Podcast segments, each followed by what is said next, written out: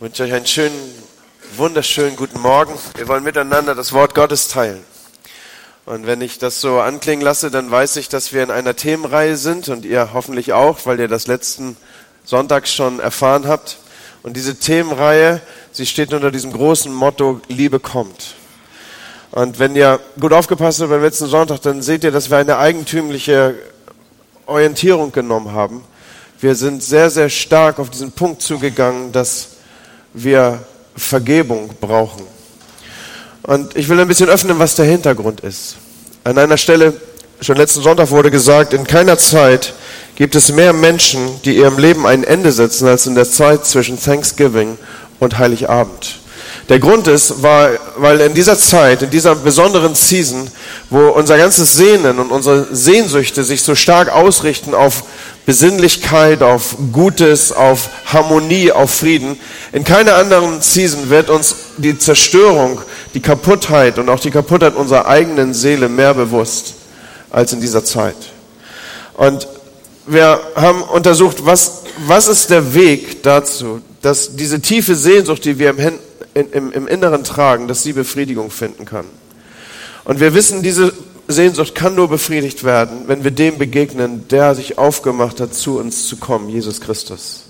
Und er ist der, der in der Lage ist, über all das, was sich so aufgewühlt in unserem Leben zeigt, eine neue Decke zu legen, ein neues Blatt Papier zu öffnen, auf dem wir neu unsere Lebensgeschichte schreiben können.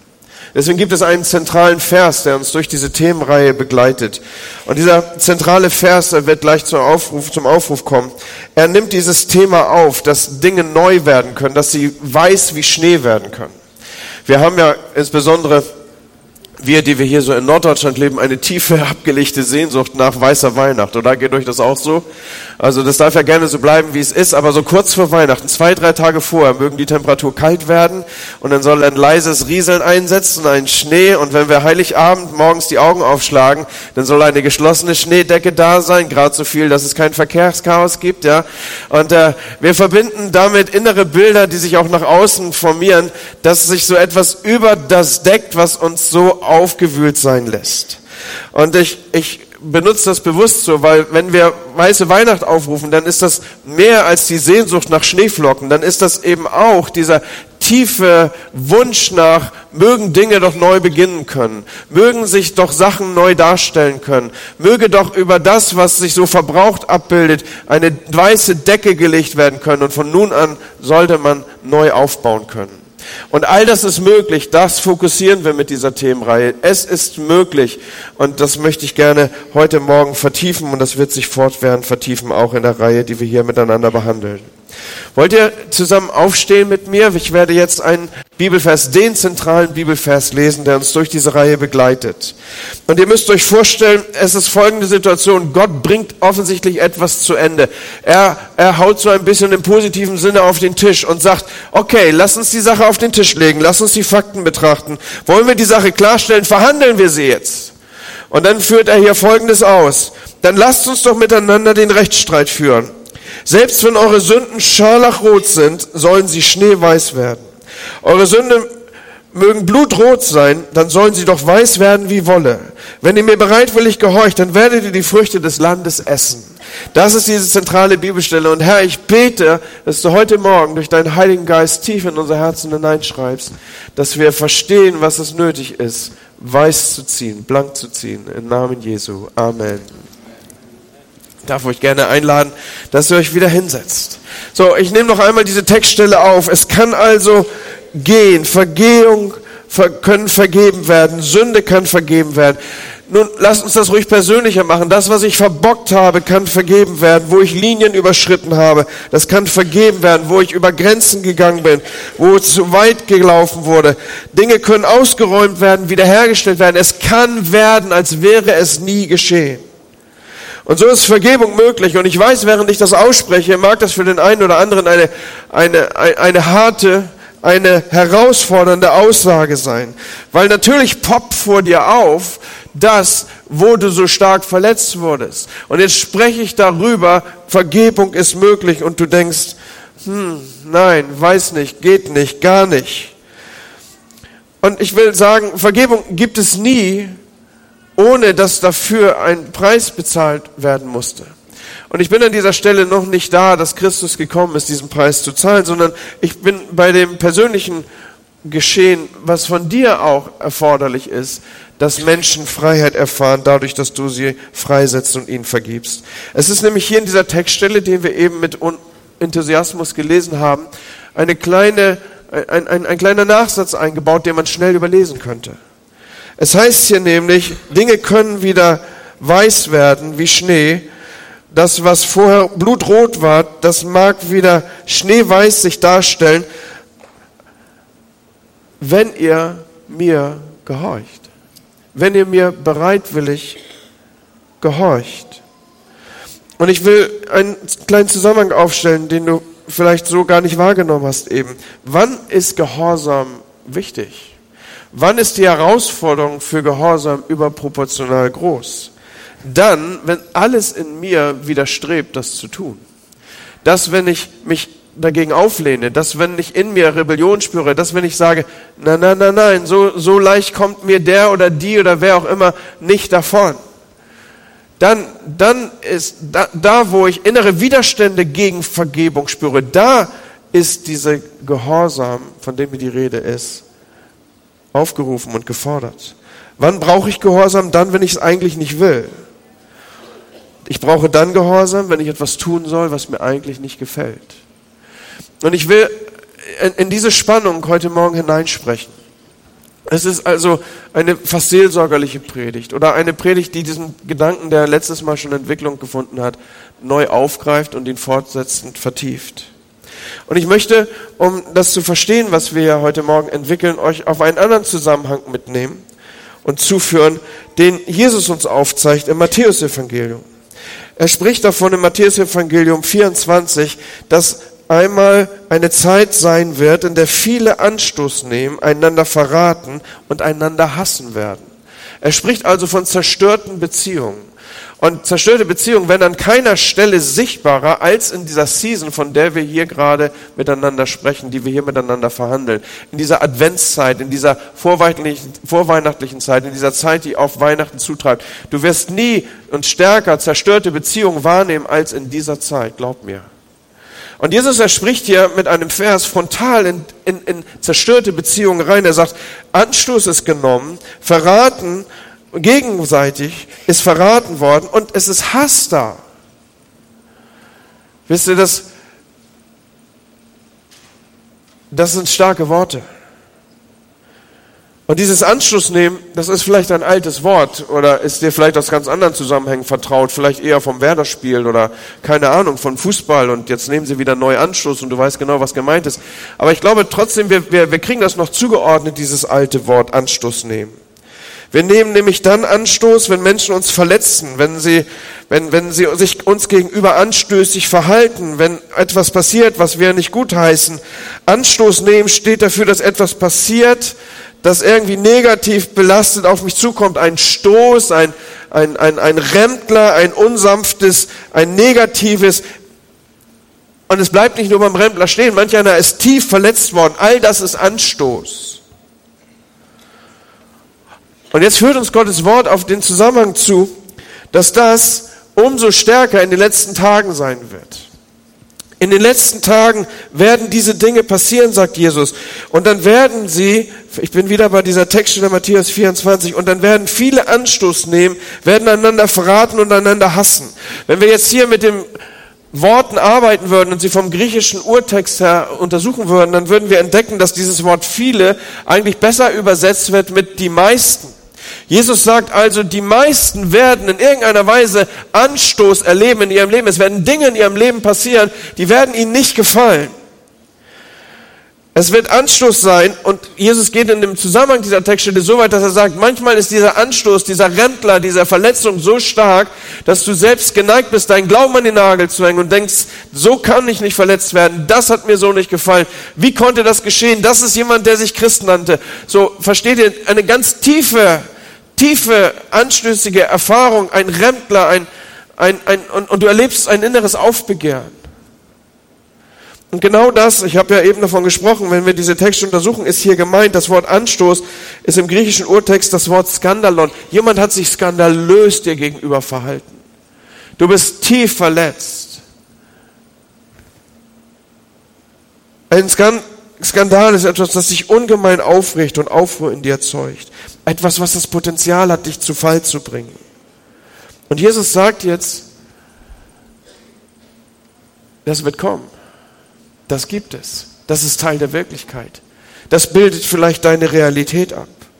Die meisten, nicht nur viele, nicht nur besonders ausgesuchte, sondern die meisten werden früher oder später damit zu kämpfen haben. Im Lukas-Evangelium spricht er das an, in Kapitel 17.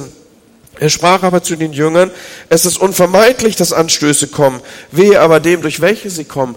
So er sagt, es wird kommen. Und Freunde, wenn wir hier Gelegenheit geben würden, tief in uns reinzuhorchen, dann, dann können wir alle Momente aufrufen, wo ein Skandal in unserem Leben passiert ist. Wo sich Leute uns gegenüber, und ich hoffe, ihr versteht jetzt diese Begrifflichkeit, anstößig verhalten haben, wo, sie, wo, wo, wo Dinge das Potenzial hatten, uns zu zerstören oder wo wir am Glauben hätten scheitern können, wo wir Dinge nicht mehr verstanden haben. Und wir alle reagieren in irgendeiner Weise auf diese Anstöße. Die Frage ist nur wie. Und das wollen wir im Folgenden weiter untersuchen. Wir reagieren immer. Schaut, wenn jemand dich verletzt, dann reagierst du. Selbst wenn du es dir nicht vielleicht bewusst aufrufen kannst, im Unterbewusstsein reagierst du. Du reagierst mit einer Schutzhaltung, du reagierst mit Distanz, du reagierst mit irgendeiner Form von, von Distanz, die du aufbaust und Schutz, die du aufbaust. Es gibt eine Textstelle, ich finde das so klasse, dass die Bibel solcherlei Geschehnisse, wie wir sie hier gerade zum Thema haben, durchaus thematisiert. Aus Sprüche 18, Vers 19. Dort steht ein Freund, den du beleidigt hast, er wird schwerer zurückzugewinnen sein als eine bewaffnete Festung. Als eine bewachte Festung. Wenn man sich entzweit, ist jede Tür verschlossen. Ich meine, das Wort Gottes bildet und Realität ab, oder? Jemand, der, den du verletzt hast, oder wenn, wenn, wenn, wenn du verletzt wurdest, insbesondere durch jemand, der dir sehr nahe stand, du wirst schwerer wieder zu erobern sein als eine bewachte Festung. Wir ziehen uns zurück bei Anstößen. Wir, wir igeln uns ein. Wir verschließen uns. Und manche verschließen sich so sehr, dass es schwer ist, sie dann zukünftig einzunehmen. Wie das Wort Gottes sagt, sie werden zu bewachten Festungen. Sie, wir bauen Mauern um unser Herz. Das Problem ist nur, dass Mauern nicht nur die Bösen auf Abstand halten, sondern Mauern halten auch die auf Abstand, die es eigentlich gut mit uns meinen und die uns lieb haben und die wir lieben. Mauern sind nicht mal da, mal nicht da, sondern Mauern haben eine, eine solide, etwas Stabiles. Sie sind, sie sind beständig da und sie beeinflussen unsere Beziehung, ob wir das gut finden oder schlecht. Und so haben manche von uns Schwierigkeiten zu lieben und geliebt zu werden, weil wir im, im sprichwörtlichen Sinne unzugänglich geworden sind. Wir sind bewachte Festung. Du kommst nicht mehr rein. Wir zeigen nicht mehr, wie wir sind. Und so gibt es Menschen mit extrem hohen Mauern in ihrem Leben. Und ich bin sicher, du kennst auch den einen oder anderen und vielleicht bist du es selbst. Das kann passieren. Die Bibel geht so weit, den meisten wird es passieren. So, besser wir stellen uns ein auf dieses, dass es passieren wird und wir ordnen unser Inneres, dass wir richtig gewappnet sind, damit umzugehen. Denn das Letzte, was wir doch wollen, ist, dass wir aus dem Glauben geschossen werden durch die falsche Begegnung. Das Letzte, was wir doch wollen, ist, dass wir dieserlei Dinge falsch verarbeiten. Und vor allen Dingen, wir wollen dieser Sehnsucht Raum geben, dass Dinge, die passiert sind, gecovert werden können durch das Blut Jesu, dass eine, ein neues Weißes darüber gedeckt werden kann und neue Anfänge jeweils möglich sind. Weil wenn das nicht dein Leben zeichnet, du wirst die Summe und du, du wirst ein, ein Riesen, dein Leben wird die Summe einer Schutthalde sein, wo sich schlechte Erfahrung um schlechte Erfahrung aufbaut und irgendwann wird es dich überrollen. So wie also damit umgehen? Lasst uns lernen, mit Anstoßsituationen in rechter Weise umzugehen. Was sind diese Anstoßsituationen? Was, was ist das, was da in unserem Leben passieren kann? Ich will es uns gerne aufrufen und eine, ein, ein, eine Liste aufrufen, die ich hier notiert habe. Betrogen werden, betrogen fühlen, betrogen zu werden, tut extrem weh. Das, das ist ein Anstoß, der, der, wenn du jetzt ins Innere hineinhorchen würdest, dann wüsstest du um Momente, du wüsstest Gelegenheiten und Situationen aufzurufen, wo du betrogen wurdest. Wenn ein Arbeitgeber dich ausgenutzt hat, wenn Versprechen gebrochen wurden, wenn Menschen dich verlassen haben, vielleicht deine Eltern, dein Partner, vielleicht hast du eine frühkindliche Verlusterfahrung gemacht, dadurch, dass deine Eltern sich geschieden haben. All das löst diese Anschlusserfahrung in uns aus. Zu Unrecht beschuldigt zu sein für etwas, was man nicht gemacht hat, das löst eine tiefe Anstoßerfahrung in uns aus. Oder auch Ablehnung, vielleicht sogar von Menschen, die uns am nächsten stehen. Verletzung durch Menschen, die uns am nächsten stehen, löst eine tiefe Abschluss- und Anstoßerfahrung in uns aus. Misshandlungen unterschiedlichster Art bis hin zu sexueller Art löst Anstoßerfahrung in uns aus. Bloßstellung, Erniedrigung, Demütigung, all das löst Anstoßerfahrung in uns aus.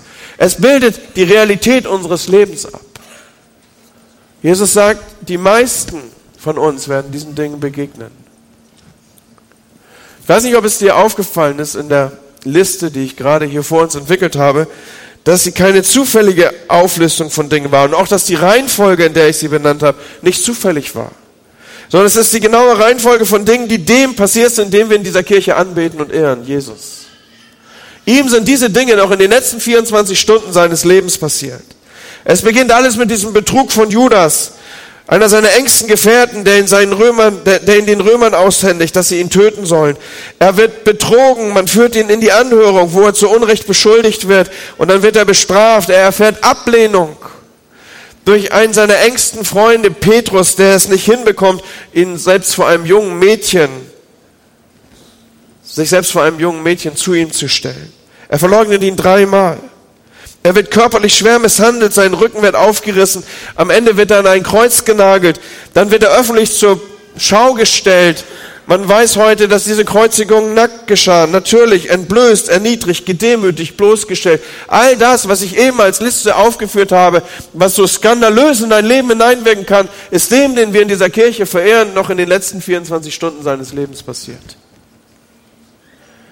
Und nun sagt die Bibel, das alles musste passieren, weil er all diese Dinge, die dir und mir im Leben auch widerfahren können, dass er sie durchlebt, damit wir, so spricht Hebräer 2, Vers 17 es an, damit er uns, ihnen, wir, seinen Schwestern und Brüdern in jeder Hinsicht gleich werden könnte. Denn jetzt kann er dadurch ein barmherziger und treuer hoher Priester vor Gott für sie sein. Ein hoher Priester, der durch die Sünden des Volkes, durch den die Sünden des Volkes gesühnt sind. Wir behandeln hier Jesus Christus in dieser Kirche. Und er ist an dieser Stelle nicht wie ein Blinder, der von der Farbe spricht, sondern er kann Mittler und Anwalt und Eintreter für uns sein, weil er genau weiß, wo du und mit was du zu ihm kommst.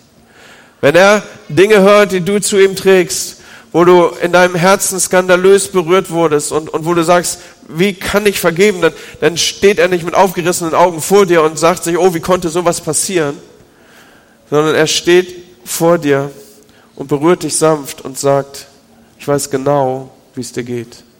Ich weiß genau, wie du empfindest. Wenn du verletzt bist, ich weiß, was du empfindest. Mir ging es ähnlich. Er ist nicht einfach nur der, der dich verstehen kann, weil er Gott ist, sondern er ist deswegen der, der dich verstehen kann, weil er mit seiner Hand, mit seiner Haut, mit seinem Leben genau das durchlebt hat, was du vielleicht durchlebst. Und genau das thematisiert hier der Hebräerbrief in Vers 18. Weil er selbst gelitten hat und Versuchungen ausgesetzt war, kann er denen helfen, die ebenfalls Versuchungen ausgesetzt sind. Noch einmal, Jesus ist nicht nur der, der dich versteht, weil er Gott ist und infolgedessen irgendwie überall Zugang zu hat, sondern er hat als Mensch genau das durchlitten, was dir Anstoß im Leben sein kann, dass du dich hart machst gegenüber Leuten, dass du zurückweist, dass du Mauern aufziehst, dass du Menschen gefangen hältst, dass du sie nicht freigibst, dass du zumachst. Und wie hat er es geschafft, anders durchs Leben zu kommen? Was war sein Geheimnis, diesen diesen, diesen Punkt der Verhärtung zu durchbrechen. Und ich will das, was ich jetzt im Folgenden entwickle, unter die Überschrift stellen, mit den Augen von Jesus zu sehen. er hatte einen anderen Blick auf das, was ihm geschah. Erinnert ihr euch, wir haben vorhin gesagt, wenn all das passiert, und den meisten, so sagt das Wort Gottes ja, wird es passieren, wie gehe ich damit um? Welche, welche Transformation meines Inneren brauche ich, um dieserlei Dinge anders zu verarbeiten, als dass sie mich scheitern lassen in meinem Glaubensleben und dass sie mich härter machen? Wie kann das geschehen? Und da soll der Fokus drauf liegen jetzt im Nachgang. Wie kann das geschehen? Und was ist dazu nötig? Der Apostel Petrus schreibt uns in 1. Petrus 4, Vers 1, weil Christus als Mensch gelitten hat, sollt auch ihr dieselbe Haltung wie er euch zu eigen machen. Sollt ihr euch dieselbe Haltung wie er zu eigen machen. Und als ich das erste Mal das gelesen habe, habe ich gedacht, krass, Jesus. Hey, ich bin nicht Gott. Wie soll das gehen? Ich finde, das ist eine enorme Herausforderung. Was eine Challenge. Hey, wenn ich angestoßen bin, wenn ich angerempelt werde, wenn Dinge in mein Leben kommen, die skandalös sind, die sogar das Potenzial zu scheitern in mir aufrufen, dann soll ich dieselbe Haltung einnehmen wie du? Was für eine Herausforderung, vor allen Dingen vor dem Hintergrund dessen, dass wir ja wissen, wie er damit umgegangen ist. Er wurde betrogen, er wurde zu Unrecht beschuldigt, er wurde abgelehnt, er wurde missbraucht, er wurde erniedrigt. Und dann sagt er diese, diese berühmten Worte, Vater, vergib ihnen, denn sie wissen nicht, was sie tun. Und jetzt soll ich die gleiche Haltung einnehmen, Jesus? Die Wahrheit ist doch, sie wussten genau, was sie tun. Sie wussten genau, was sie tun. Die Pharisäer wussten genau, was sie tun. Die Römer wussten genau, was sie tun. Hier wusste jeder genau, was er tut. Die waren Profis im Umbringen von Leuten. Und auch die Pharisäer, die ihn an das Kreuz gebracht hatten, sie wussten genau, was sie tun. Das war ja nicht irgendwie ein Betriebsunfall, wo an irgendeiner Stelle das Kleingedruckte nicht richtig gelesen wurde. Sie haben ihn gekreuzigt. Sie haben ihn getötet. Aber was ist das Geheimnis zu dem reinen Herzen von Jesus, dass er beten kann, Vater, vergib ihnen, denn sie wissen nicht, was sie tun. Und wenn ich das untersuche, dann steht vor mir auf, sie, Jesus war es gelungen, eine tiefe Entscheidung in seinem Inneren zu formulieren. Ich will das, was hier um mich herum geschieht, mit anderen Augen sehen und beurteilen. Und noch einmal Anstöße kommen und sie werden kommen und Jesus macht es sichtbar. Die meisten von uns werden durch diese Dinge gehen. Deswegen ist es für uns eine Herausforderung und ein Einschicken in diesen Prozess der Jüngerschaft, dass wir versuchen ranzukommen, wie kann auch mir das gelingen, die gleiche Herzungshaltung einzunehmen. Und noch einmal, Jesus hatte sich entschieden, sie zu sehen, als wüssten sie nicht, was sie tun.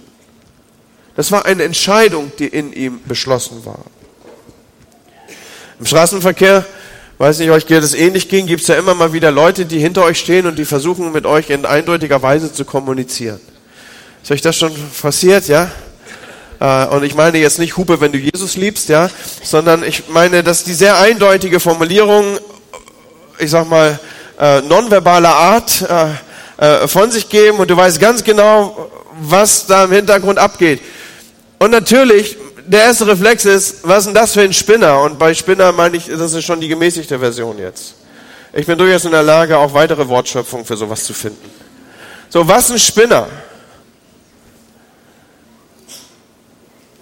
Oder du könntest dich, predige gerade mir selber hier die größte Herausforderung, oder du könntest dich dazu entscheiden, dieser Mann muss unter enormen Druck stehen. Irgendetwas ist gerade in seinem Leben passiert irgendetwas, wo, wo ist zugestoßen, dass, dass ihn jetzt überproportional schnell an dieser Ampel vorbeikommen lassen muss. Er, er muss irgendwie nach Hause. Ich weiß nicht, ihr habt bestimmt davon gelesen, ich glaube, es ist von Stephen Conley, dass er äh, dieses Buch, wo, wo diese Begebenheit, diese Geschichte, ich glaube, ich habe sie schon mal erzählt, aufgerufen wird, dass ein Mann U-Bahn fährt mit seinen Kindern und die gehen buchstäblich über Tische und Bänke da, also die, die touren auf den Sitzen rum und andere Fahrgäste sind sowas von genervt und endlich ist einer da, der sich ein Herz fasst und er macht diesen Mann auf unsanfte Weise an und sagt, ey, kannst du nicht aufpassen auf deine Kids, siehst du, was hier um dich herum passiert, du sitzt hier um dich rum, kriegst nichts mit und deine Kinder gehen hier über Stock und Stein. Und dann entschuldigt sich dieser Mann vielmals und sagt, ja, diese, es tut mir leid, wir, wir, wir kommen gerade, wir waren über Stunden im Krankenhaus, die Mutter dieser Kinder ist vor wenigen Minuten verstorben. Und auf einmal findet ein Paradigmenwechsel statt, oder? Auf einmal eine völlig andere Sichtweise auf die gleiche Situation. Auf einmal Verständnis. Was wäre, wenn der Mann hinter dir, der so eindeutig versucht mit dir zu kommunizieren, gerade ganz schnell nach Hause muss, weil irgendwas ganz Schlimmes passiert ist?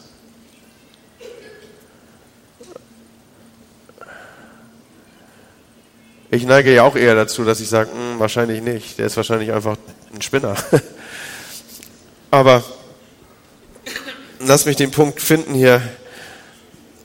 Selbst wenn der Mann wirklich ein Spinner ist, dann tut es deinem Herzen nicht gut zu glauben, er sei ein Spinner. Versteht ihr, was ich meine? Das ist gerade meine Predigt hier, ja.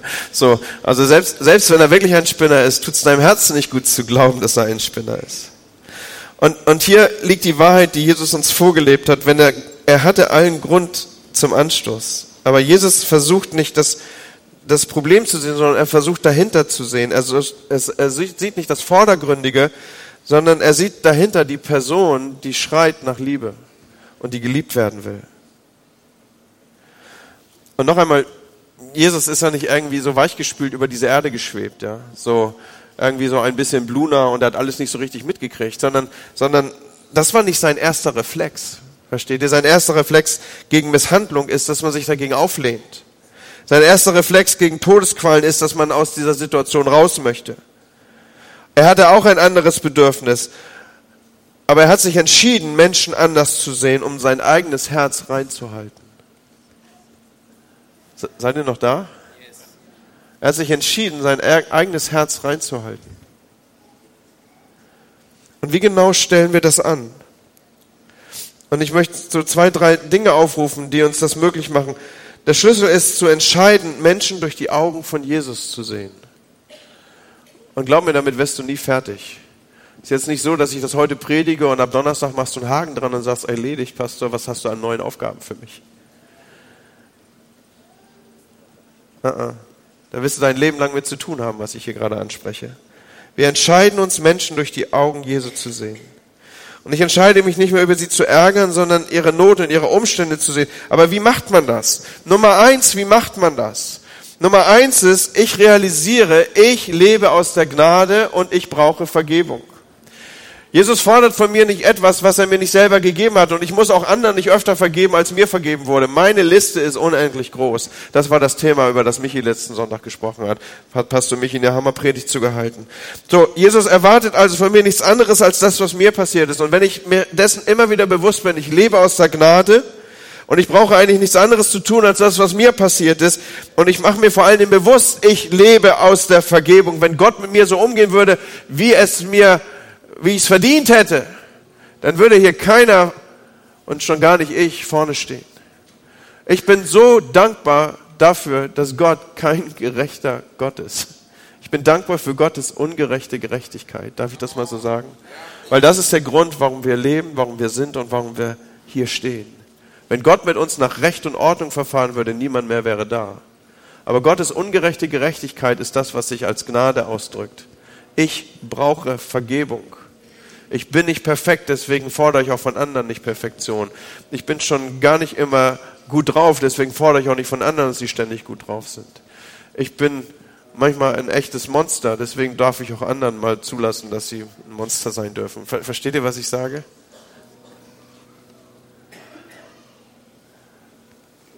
In Römer 3, Vers 23 steht, alle sind wir schuldig und spiegeln nicht die Herrlichkeit wider, die wir eigentlich haben sollten.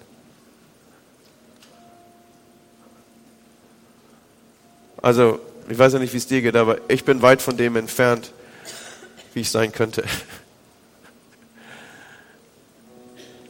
Kennt ihr dieses, eigentlich bin ich ganz anders, ich kann es nur nicht immer so zeigen? Passiert mir ganz schön oft. Wir alle spiegeln nicht die Herrlichkeit wider, die wir hätten sein, haben können. Was will das, was will das sichtbar machen hier? Ich bin der, der schuldig ist. Ich bin der, der Vergebung brauche. Ich bin der, der jeden Tag neu aus der Vergebung leben muss. Und das, was ich umsonst empfangen habe, das gebe ich auch umsonst weiter. So sagt Jesus in Matthäus 10, Vers 8. Was ihr umsonst bekommen habt, das gebt umsonst weiter. Und, und Gott helfe mir, dass ich mich daran erinnere im Umgang mit den Spinnern. Dass ich mich daran erinnere, dass ich mir bewusst mache, ja, es ist kein spontaner Reflex und ja, es ist ein Gehorsamschritt, es ist auch kein fröhliches Gefühl, es ist eine Entscheidung. Ich lebe aus Vergebung, also vergebe ich auch. Und noch einmal, Entscheidungen leiten, Gefühle folgen, nie umgekehrt. Diesen Satz kannst du dir an jede Pinnwand schreiben, die du in deinem Haus hast, von mir aus an den Spiegel oder wo auch immer hin. Entscheidungen leiten und Gefühle folgen, nie andersrum. Also erinnere dich daran. Was ist ein Schritt, eine neue Perspektive einzunehmen, Menschen in den Augen von Jesus zu sehen? Der Schritt ist der, ich mache mir meine eigene Bedürftigkeit bewusst. Ich lebe aus Vergebung. Ich lebe aus der Gnade. Und wenn ich aus der Gnade lebe, dann hört jede Forderung an andere eigentlich auf. Und das Zweite ist, ich versuche, den, die wahre Wirklichkeit hinter dem zu sehen, was mir begegnet. Schaut mal, verletzte Menschen verletzen Menschen. Und es ist kein Schönreden, wenn wir Leute, die verletzen, auch als Opfer sehen. Die meisten Menschen, die andere Menschen verletzen, wurden selber verletzt. Sie, Im Grunde geben sie das weiter, was ihnen selber widerfahren ist. Sie haben diesen Kreislauf nicht durchbrechen können der Anstöße. Und so, so werden verletzte Menschen zu verletzenden Menschen. Menschen, die bloßgestellt werden, stellen wieder bloß. Menschen, die abgelehnt wurden, stellen andere, lehnen andere ab. Menschen, die Erniedrigung und Misshandlung erfahren haben, sie werden andere misshandeln und erniedrigen. Und Jesus macht hier sichtbar, und das Wort Gottes macht es uns deutlich, das gibt eine andere Wirklichkeit dahinter. Ich will sie uns kurz aufrufen. Epheser 6, Vers 12. Denn unser Kampf richtet sich nicht gegen Wesen von Fleisch und Blut, sondern gegen die Mächten und Gewalten der Finsternis, die über die Erde herrschen, gegen das Heer der Geister in der unsichtbaren Welt, die hinter allem Bösen stehen. Jesus wusste offensichtlich, es gibt eine andere, vertiefte Wahrheit und Wirklichkeit hinter dem, was mir hier passiert. Und das sind die Mächte, des Bösen, die hinter allem Bösen stehen. Und so wusste er, die Leute, die mir den Rücken auspeitschen, die sind selber Opfer. Er hat ihre Taten nicht gerechtfertigt. Das gibt einen großen Unterschied dazwischen. Er hat ihre Taten nicht gerechtfertigt, aber es hat ihm geholfen, diesen Blickwinkel einzunehmen, hat ihm geholfen, sein Herz zu bewahren. So, wir haben schon zwei Anhaltspunkte. Wie kriegen wir diesen veränderten Blickwinkel hin? Menschen mit den Augen Jesu zu sehen. Nummer eins, das tiefe Bewusstsein, ich brauche Vergebung. Nummer zwei, hinter dem Handeln von Menschen steht eine andere Wirklichkeit. Oft sind sie selber Opfer. Und das dritte ist, das dritte, was ich brauche, um diesen Perspektivwechsel hinzubekommen, ist, ich muss ein Empfangender der Liebe sein. Liebe kommt, heißt unser Motto. Ich muss ein Empfangender sein dieser Liebe, die gekommen ist, mich auszufüllen. An einer Stelle sagt das Wort Gottes, die Liebe Gottes ist ausgegossen in unsere Herzen durch den Heiligen Geist. Ich muss, ich muss angefüllt sein von dieser Liebe. Ich kann das nicht tun. Ich kann das nicht aus meiner Liebe heraus tun. Ich kann das nur mit einer Liebe tun, mit der ich zuvor erfüllt und gefüllt worden bin. Deswegen, wenn ich nicht zu einem Empfänger dieser Liebe geworden bin, und zwar nicht irgendwann mal 1983 so ein punktuelles Erleben, sondern, sondern wenn ich nicht mich täglich neu dieser Tankstelle ausliefere, dass der Heilige Geist diese Liebe in mich hineinsenken möge, dann werde ich nicht in der Lage sein, Liebe weiterzugeben. Und Vergebung zuzusprechen ist Ausdruck von Liebe. Freisetzen, wo ich jemand gefangen gehalten habe, darin, dass ich ihm nicht vergeben habe, ist Ausdruck von Liebe. Und ich kann diese Liebe nur weitergeben, wenn ich mit ihr angefüllt bin. Dieser, dieser Gedanke ist groß. Er findet noch einmal Aufruf in 1. Johannes 4, Vers 19. Wir lieben, weil Gott uns zuerst geliebt hat. Wir lieben, weil. Schaut, wir lieben nicht aus uns selber raus wir, wir, wir können nicht lieben, wir können nur lieben, weil. Weil was? Weil er uns zuerst geliebt hat und weil wir Liebe empfangen haben und weil wir sie empfangen haben, können wir andere lieben. Wenn Gottes übernatürliche Wow-Liebe, dieses, dieses Mann, ich habe realisiert, das habe ich nicht verdient, das ist mehr, als ich verdient habe. Ich kann nicht glauben, dass ich so bin, wie ich bin und jeder weiß doch, wie er ist. Und trotzdem kommt Gott und sagt, ich liebe dich, ich will dich, ich, genau so wollte ich dich. Du bist mein geliebtes Kind. Du musst keine Vorbedingungen erfüllen. Leute, Jesus kam doch nicht in diese Welt, um uns unsere Sünden vorzuhalten. Er kam in diese Welt, um uns Vergebung zuzusprechen. Das ist der Grund, warum er gekommen ist. Und wenn ich diese Wow-Liebe, so will ich sie mal nennen, für mich verinnerlicht habe, dann bin ich in der Lage, diese Liebe weiterzugeben. Und dann geht dieser Vers ja hier ganz krass weiter. Sollte noch jemand behaupten, ich liebe Gott und dabei seinen Bruder seine Schwester hassen, dann ist er ein Lügner. Wenn er schon seine Geschwister nicht liebt, die er sehen kann, wie will er dann Gott lieben, den er nicht sieht? Vergesst nicht, dass Gott sich, dass Gott selbst uns aufgetragen hat. Wer Gott liebt, der muss auch seinen Bruder und seine Schwester lieben. Der Punkt ist also der, lasst uns entscheiden, den Anstößen, die da sind, die wir auch nicht schönreden werden, in der Gesinnung Jesu zu begegnen. Ich sage nicht, dass es leicht ist, Leute, aber ich sage, dass das ein Weg der Freiheit ist und dass diese Wahrheit uns frei machen wird. Sie wird uns freisetzen. Und lasst uns uns entscheiden, Menschen, die sich uns gegenüber in diesem Skandalon verhalten haben, aus den Augen Jesu zu sehen, indem wir uns daran erinnern, auch wir brauchen Vergebung, indem wir uns daran erinnern, es gibt eine andere Wirklichkeit hinter ihrem Tun. Auch sie sind Opfer. Und lasst uns immer wieder gegenseitig dazu ermutigen, uns mit dieser Liebe zu füllen, die uns erst in die Lage versetzt, sie weiterzugeben. Dazu helfe uns Gott. Amen.